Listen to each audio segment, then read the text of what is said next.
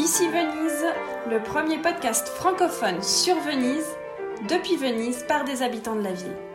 Tour à tour amoureux de la ville, critiques, inquiets, bienheureux, ironiques et auto-ironiques, mais aussi engagés. Ici Venise, un podcast cousu main par Ilona Go, également au piano. Et Philippe Go, journaliste et en même temps mon papa. Eh oui Bonjour, ici Venise. Nous sommes le vendredi 19 mars 2021. Bonjour tout le monde. Et bonjour Philippe, Bonjour. mon papa. Tu sais qu'aujourd'hui c'est la fête des pères. Incroyable en Italie. Le 19 mars c'est la Saint Giuseppe et c'est la fête des papas. Et on est ensemble alors. hein, on était obligé de faire un nouvel épisode de podcast. Quelle surprise C'est, pas, un- je sais que c'est pas un cadeau incroyable que je t'apporte là, Mais si, si, mais moi parce ça me fait plaisir de a partager avec vous euh, le- mon, mon petit papa dans un épisode. On a Venise, elle, est rien que pour nous d'ailleurs, il fait beau, euh, On soleil resplendissant. Euh, mais là, pourquoi la fête des pères, ça tombe euh, à, à la San Giuseppe en, en- en Italie? Tu as la- Écoute, je, je, je dois avouer mon ignorance. Hum, Pourquoi on a choisi ce- ce- ce- ce- cette date-là et, et- et pas une autre? Mais je me suis dit là d'un coup que peut-être Saint, Jo- euh, Saint Giuseppe, donc Saint Joseph, il avait une histoire, un lien avec la Vierge Marie. C'est pas un blasphème, ça? Si, je pense. Mais Oui. il faut pas dire ça. Bon, on fera des recherches. Peut-être d'ailleurs, tu pourras en faire une, euh, une devinette sur tes stories euh, Instagram. Pourquoi le, Sur ici.venise. sur ici.venise ouais. euh, Bon, moi j'ai une explication comme ça, mais ça doit pas être la bonne, euh, puisque tu disais que c'est une fête qui a été adoptée au XXe siècle. C'est peut-être pas. Au début hein, du XXe Ah, siècle. oui, non, ça va pas coller. Mais enfin, quoique. C'est parce que il y a un Joseph euh, qui a été très populaire en Italie. Pas chez tout le monde, il faut bien dire, mais dans une partie de l'opinion italienne, euh, et, et on l'appelait le petit père des peuples. Eh, tu parles de Joseph Staline là. Eh oui, qui a, qui a eu son heure de gloire euh, bah, dans tout le monde communiste, évidemment, à, à l'époque du, du culte de, de la personnalité et du culte du petit père des peuples. Euh, et en Italie, ça a été assez puissant parce que euh, le Parti communiste italien est, sorti euh, de, de la libération, sorti de la Deuxième Guerre mondiale, très puissant en Italie et bah, dans, le peuple ouvrier et paysan communiste, et notamment dans l'Italie du Nord communiste, qui fut communiste, il y avait un véritable culte de- du petit père des peuples. Donc c'était la fête du petit père des peuples. Non, là, je, je, Et je- tu sais ce que tu je dis suis là complètement Si, hors de si, l'histoire. Mais ça me fait penser à quelque chose à Venise en fait. Ça me fait penser à, à côté de l'Arsenal, au siège de Rifondazione Comunista et aussi du PD, donc du Parti euh, démocrate italien. Il y a cette chapelle votive avec le Christ dessiné, euh, donc juste à côté de la, du siège de, la, de Rifondazione Comunista, la section des sept martyrs. Et d'ailleurs, si je me souviens bien, le mur lui-même est rouge.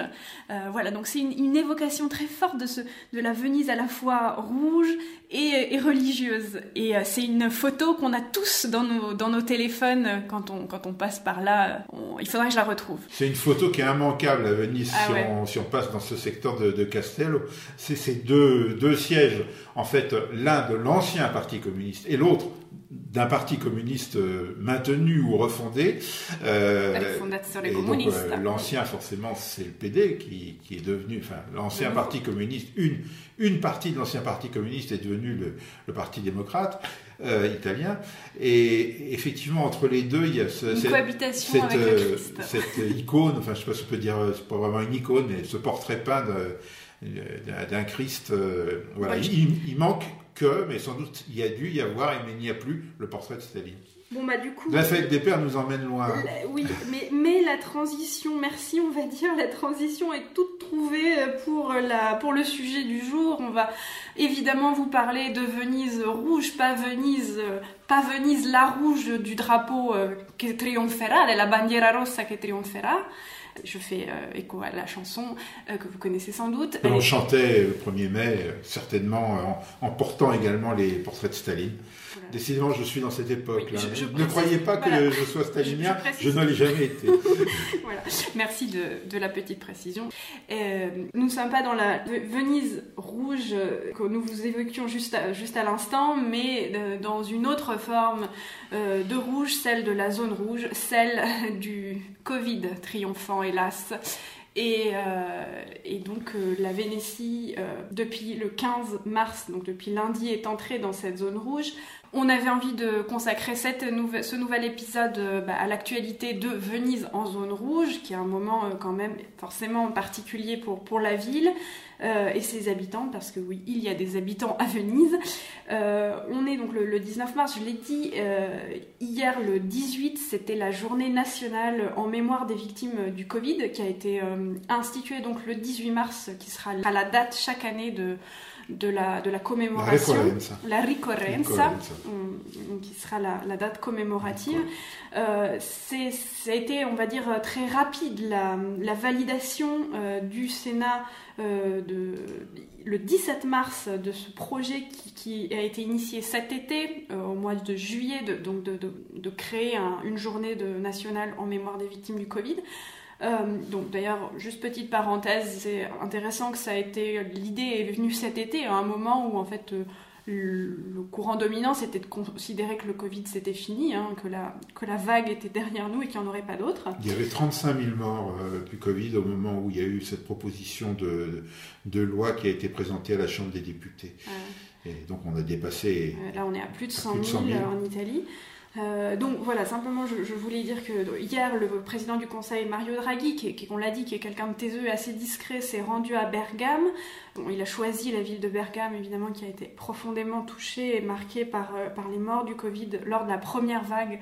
Euh, et il se trouve que le 18 mars, c'est aussi l'année dernière la, euh, la date 18 euh, mars 2020 où on a vu cette photo, tout le monde a vu cette photo des camions de l'armée euh, italienne qui évacuaient les, cercueils des morts du Covid. voilà, donc recentrons-nous maintenant sur la, Vénétie, puisque nous vous parlons depuis, Venise et, toute la région Vénétie est en, zone rouge. Bah, Philippe, peut-être tu peux nous, donner quelques informations sur la situation pandémique dans la région bah, disons que d'une part, euh, les chiffres sont toujours pas bons, euh, ce qui n'est pas une grosse surprise, hein, puisqu'on on est rentré en zone rouge, comme tu l'as dit, euh, lundi dernier. Donc le Covid nous a appris que ce n'est pas en quelques jours que les situations s'inversent quand on attend un peu trop longtemps avant de prendre des mesures radicales. Et là, les mesures sont peut-être pas totalement radicales, mais elles sont quand même assez fortes, mais on a attendu longtemps. Donc, résultat, eh bien, euh, il y a toujours une croissance euh, de l'épidémie dans la Vénétie, 27% euh, de cas en plus d'une semaine sur l'autre, euh, les, chiffres, on les connaît euh, de vendredi en vendredi, donc euh, les chiffres ont été donnés aujourd'hui par le président, le gouverneur de la région Zaya, ce sont, ce, sont, les plus récents disponibles. donc on, est, on, a toujours une dynamique qui est forte, qui est d'ailleurs plus forte en Veneto que pour l'Italie. Hein. Je mm. crois qu'en Italie, on est plutôt autour de 15% de croissance, donc on est très au-dessus. malheureusement, il y a toujours pas mal de, victimes. Hein. On, compte 40, 50 euh, morts par jour, euh, je ne sais plus si c'est lundi ou mardi, il y a eu un, effet de rattrapage des comptes. Sur le week-end, on, a dépassé les 80 morts euh, à l'échelle de la région, donc évidemment tout ça n'est pas, pas joyeux. un, autre élément qui, qui, peut être signalé, c'est ce qui s'est passé autour de la suspension du, du vaccin AstraZeneca dans le Veneto, comme évidemment euh, dans toute l'Italie et aussi dans d'autres pays. Et là, euh, après euh, deux jours de, suspension, la, campagne va repartir. À 15h cet après-midi. Elle repart, aujourd'hui même. Et c'était important pour le Veneto car la, campagne de vaccination en cours reposait à 80 ou 90% sur l'AstraZeneca. Donc autrement dit, elle a été complètement bloquée pendant la, suspension qui a été décidée. Mais qui sans doute était, nécessaire, ne serait-ce que euh, pour, faire le point et euh, adopter de manière un peu coordonnée au niveau européen, ça change euh, une disposition relative d'abord à la suspension, puis, puis à la relance de, de, cette, de cette vaccination. Voilà, qu'est-ce qu'on peut dire d'autre pour synthétiser un peu en, peu de mots la situation bah, C'est le, gouverneur de la région qui l'a dit ce matin, Luca Zaya, au cours de son point euh, quotidien, euh, il fait ça depuis des mois, tous les jours, euh, sur, sur l'épidémie. Dit le, le Veneto euh, a des chiffres de zone rouge. C'est peut-être un peu la première fois qu'il le dit. admission, un aveu, ouais. C'est peut-être une- la première fois qu'il le dit parce que avant qu'on passe en zone rouge, il était encore à dire euh, peut-être euh, orange, peut-être orange foncé, peut-être rouge, on ne sait pas. Euh, il a préparé les esprits au passage en zone rouge, mais il n'a jamais, avant le passage en zone rouge, dit clairement qu'on avait des chiffres de zone rouge. Et là, il le dit aujourd'hui, alors que c'est aujourd'hui que se décide le- la, la- la- la couleur pour la semaine prochaine. Mais enfin, il n'a pas fait beaucoup de doutes, et d'ailleurs il n'y en a pas beaucoup sur le fait que nous allons rester en zone rouge, non seulement la semaine prochaine, mais probablement encore. probablement jusqu'à Pâques. Voilà, difficile de dire le terme, mais euh, lui-même, euh, Zaya a parlé de deux à trois semaines, et on peut lui faire confiance pour être optimiste. Et, et d'ailleurs, euh, on parle de jusqu'à Pâques, mais on ne sait pas de ce qu'il adviendra après Pâques. euh, Mais alors, donc- je ne vais pas pouvoir venir à Venise à Pâques? Non. Là, je, je joue le rôle du, de l'aspirant touriste Non, je- français qui a envie de venir non, à je, je pense vraiment qu'il faut, il faut le dire, euh, il faut le dire gentiment et sincèrement à nos auditrices et à nos auditeurs que la situation elle est sérieuse, que la situation elle est grave et que c'est absolument euh, pas sérieux justement de venir à Venise dans un moment comme ça, euh, encore plus pour des durées extrêmement brèves, sans, sans motif impérieux. Euh, je, sais que c'est- je sais que c'est assez désagréable à entendre, surtout de la part de quelqu'un qui est là, qui vit. On pourrait dire, mais bon, de quoi elle se permet euh, Venise n'est pas, euh, n'est pas elle. Alors moi, je dis, si vous voulez venir vous installer à, Ve- à Venise, mais venez et venez y vivre. euh, c'est génial pour plein de raisons. Euh, mais On fera une émission un jour d'ailleurs là-dessus, sur Vivre à Venise. Oui, mais venir voyager pendant une pandémie mondiale, dans un moment euh, très euh, aigu euh, de, la, de la vague, on va dire, euh, clairement non. Et alors nous, on espère justement vous, vous, vous amener un petit peu de, de Venise à la maison. Euh, D'ailleurs, la situation en France n'est pas meilleure, et ça, il faut, faut le dire aussi. Mais c'est pas non plus le moment de voyager voilà, en général. depuis la En France fait, vers la France, de quitter la France puis d'y retourner, c'est pas tellement le moment. Pas facile d'arrêter de respirer, mais par contre, on peut arrêter de voyager. Pour l'instant. Oui, et alors après la question se posera euh, sur le plus long terme, et sachant que voilà, nous c'était, enfin, en tout cas moi c'était vraiment une posture que, j'ai depuis longtemps et bien avant la pandémie, euh, d'interroger euh, surtout des gens qui prétendent aimer Venise, et il y en a, et ils sont nombreux, et ça je le comprends et, je le partage, c'est quand on aime Venise, est-ce que ça a un sens de venir en avion, y passer euh, trois jours euh, Bon, voilà, ça c'est une autre Alors, interrogation. La, la réponse, euh, on peut se permettre de donner la nôtre, c'est non. Euh, et d'ailleurs, on, le dira aussi euh, avec d'autant plus de conviction qu'aujourd'hui, c'est pas seulement la fête des pères en Italie, c'est aussi une journée de grève euh, en faveur du climat, euh, une journée à, à Ah, l'initiative. Friday for Future. Voilà, un Friday for Future à l'initiative des, des mouvements de, de jeunesse et des, des mouvements ambientalistes, environ, comment on dirait? Environnementaliste. je environnementaliste, crois. voilà. Et euh, du coup, aujourd'hui, il y a un certain nombre de rassemblements, de manifestations dans le monde entier, mais notamment en Italie, pour euh, réaffirmer euh, l'importance du sujet du climat. Et donc là aussi, évidemment, euh, le week-end de trois jours à Venise ou ailleurs en avion. D'ailleurs, Euh. probablement l'avion sera annulé. hein, euh. Si vous avez déjà pris votre billet ou si vous envisagez de le prendre, euh, vérifiez bien que euh, il est annulable, euh, le billet, et de toute façon, probablement, même si vous n'annulez pas votre billet individuellement, votre avion sera annulé. Alors, vous pouvez néanmoins faire des projets euh, à Venise, même dans les prochains jours ou dans les prochaines semaines. Oui, parce que d'abord, euh, il y a aussi un fil qui est toujours là, et c'est le fil de l'Internet, le fil rouge, euh, qui va vous connecter à Venise. Et euh, bah, c'est vrai, il y a, y a- plein de... Bon, vous le savez, il y a plein de possibilités, on va dire, de faire venir Venise chez vous, sans, sans vous déplacer. Euh, il y a pas longtemps, on a fait un épisode de podcast ensemble sur ma, ma chute de barque, et ensuite l'histoire du thermalisme à Venise. Et bah, incroyable, mais mercredi, il y a deux jours, une conférence en ligne de l'historienne Nelly Vincent Marchini qui, qui a été publiée sur, sur le site de l'Ateneo Veneto, que vous pouvez retrouver euh, en quelques clics. Euh, Et donc l'épisode s'appelle Venezia Thermale. voilà. Euh, donc, bah, vous y retrouverez un peu les, les- les informations qu'on vous avez données en français sur l'histoire de Venise au 19e siècle, l'histoire du thermalisme, notamment les, les bains, Rima, et puis les hôtels où on venait faire des cures à Venise.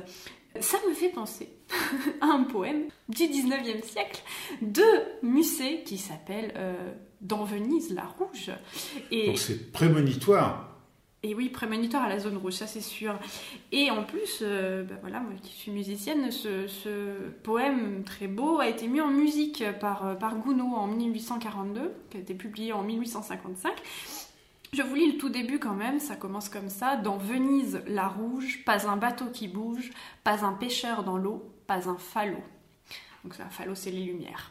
Euh, Donc c'est une Venise arrêtée en quelque sorte que nous le poème commence que nous comme chante, ça. Euh, Alors évidemment, comment, hmm, comment ne pas y lire quelque chose de suggestif, comme on dirait en italien, qui évoquerait la période actuelle? Eh bien, écoutons un extrait de la mélodie de Musset mise en musique par Gounod, qui s'appelle simplement Venise. Je convoque euh, la, magnifique voix de Suzanne Danco parce que papa, tu t'es pas mis encore au chant lyrique. Ça te manque ça dans la panoplie de tes aptitudes. Faut attendre un peu. Et Guido Agosti au piano qui l'accompagne. C'est un très bel enregistrement. Écoutons.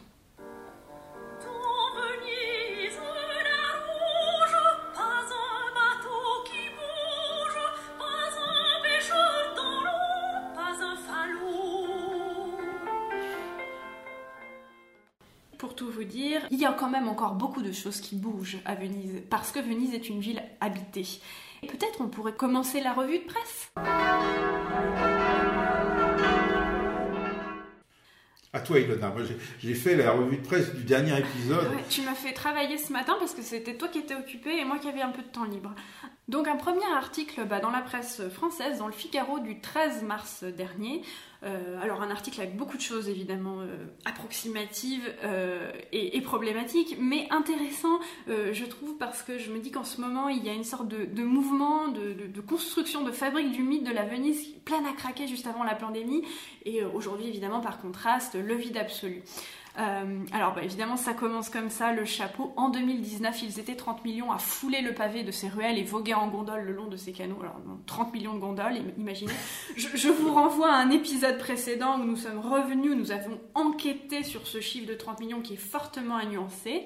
Et donc ça continue comme ça. Une carte postale qui a pris des teintes sépia tant la ville s'est métamorphosée en un an. Et si c'était l'occasion rêvée pour un nouveau départ. Donc là, on est dans le thème, dans le topos du nouveau départ de la Ripartenza. Bon, très bien. Euh, dans l'article... Euh, nouveau départ qui sera forcément différent on pourrait l'espérer, mais alors justement. Non, mais on va nous le vendre comme ça. Voilà, on va nous le vendre comme ça, bien sûr. Mais dans cet article, euh, donc sur l'occasion rêvée du nouveau départ, euh, il y a l'assesseur, enfin l'adjoint au maire de Venise en charge du développement économique et du tourisme qui est abondamment cité, euh, qui s'appelle Simone Venturini, et voilà son propos, sa, prophétie, n'est-ce pas? Le tourisme de masse ne survivra pas à la pandémie. Alors, comment il, il justifie? Il dit que... C'est en train de devenir un nouveau topos, aussi. le tourisme de masse ne survivra pas à la fin de la pandémie.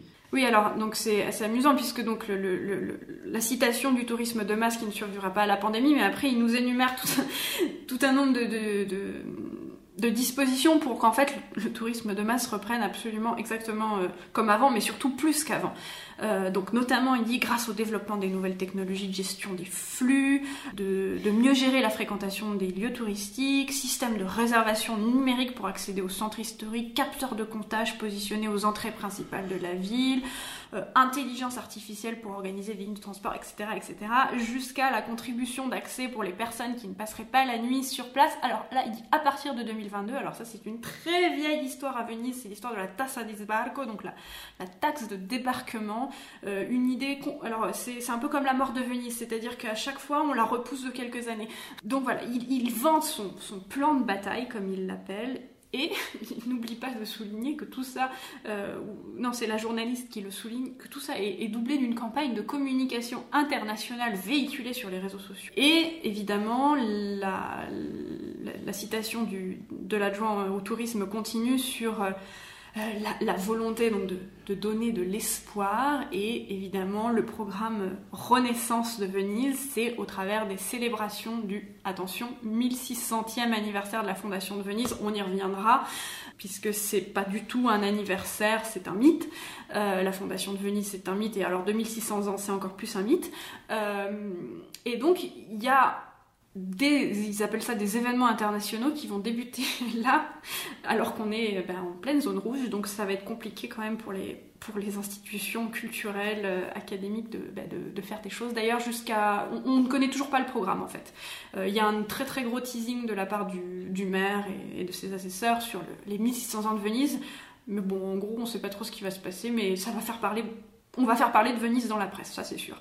Bah, comme euh, Venise n'a pas 1600 ans, ça sera facile de reporter les événements quelques années, voire dans quelques siècles en réalité. Bonne idée.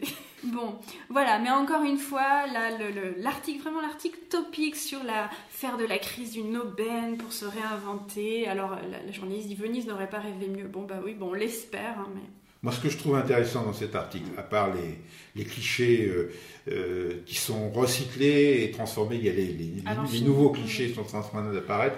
Ce que je trouve intéressant, c'est, on va dire, le cœur du propos de, de, de l'assesseur au tourisme, de l'adjoint au, au, tourisme, qui montre en réalité que le projet est toujours le même et que euh, on va nous habiller ça en, nous parlant de nouveau tourisme, euh, d'un tourisme différent, d'un tourisme qui ne sera pas le tourisme de masse de consommation de la ville comme avant, mais en réalité tous les instruments qu'il présente, s'ils arrivent à les déployer, euh, sont des instruments qui, vont, qui visent à densifier le tourisme. C'est-à-dire que, contrairement à ce que on, croient beaucoup de gens, Venise n'était pas pleine tous les jours de l'année de touristes. Avant la pandémie. Avant la pandémie.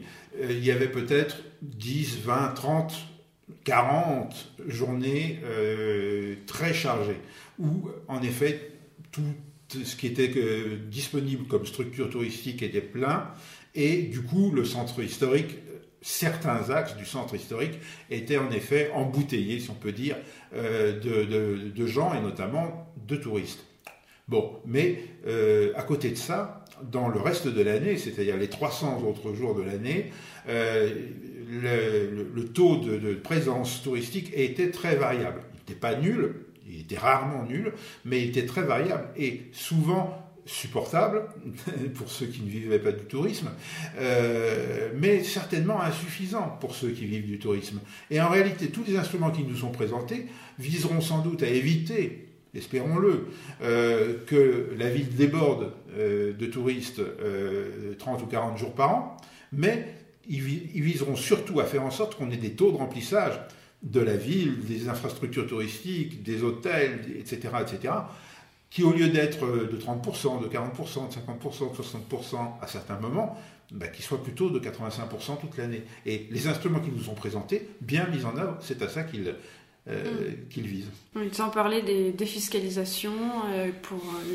oui, ça c'est encore autre chose. On, pourrait faire toute une émission là-dessus parce qu'il se trouve que cette semaine, le, maire, de, Venise et le maire de Florence, où ils ont signé ensemble un appel pour le nouveau tourisme et qui est un, un, bel exemple de, de propositions euh, très euh, technocratiques et bureaucratiques et, très orientées sur les incitations fiscales euh, au tourisme et, où là non plus on ne voit pas trace de ce qui pourrait modifier le, la face du tourisme futur à Venise.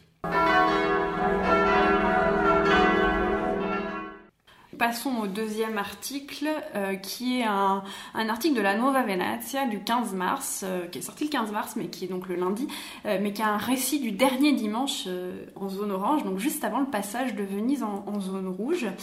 alors c'est un, article qui, dont le titre c'est Venise, le retour de, de Venise qui s'éteint pendant l'anniversaire amer des 1600 ans de sa naissance. C'est le titre, désolé pour la traduction un peu compliquée.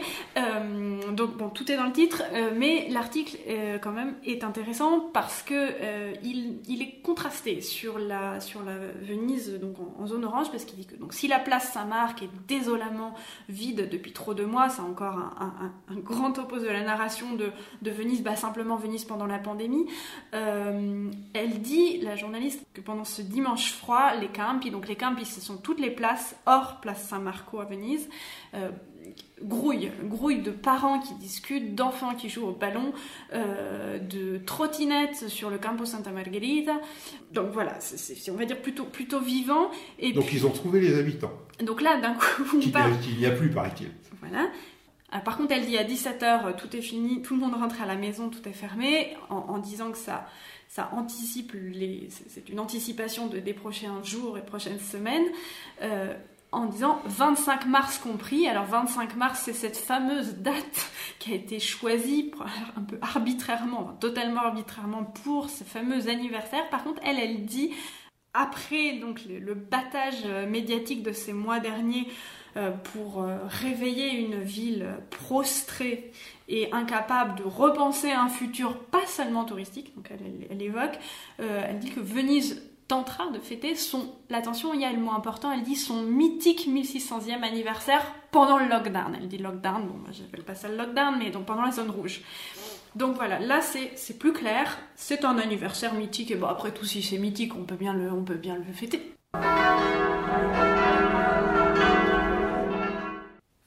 Bon, et puis un, troisième article, toujours dans la Nuova Venezia, donc euh, quotidien régional.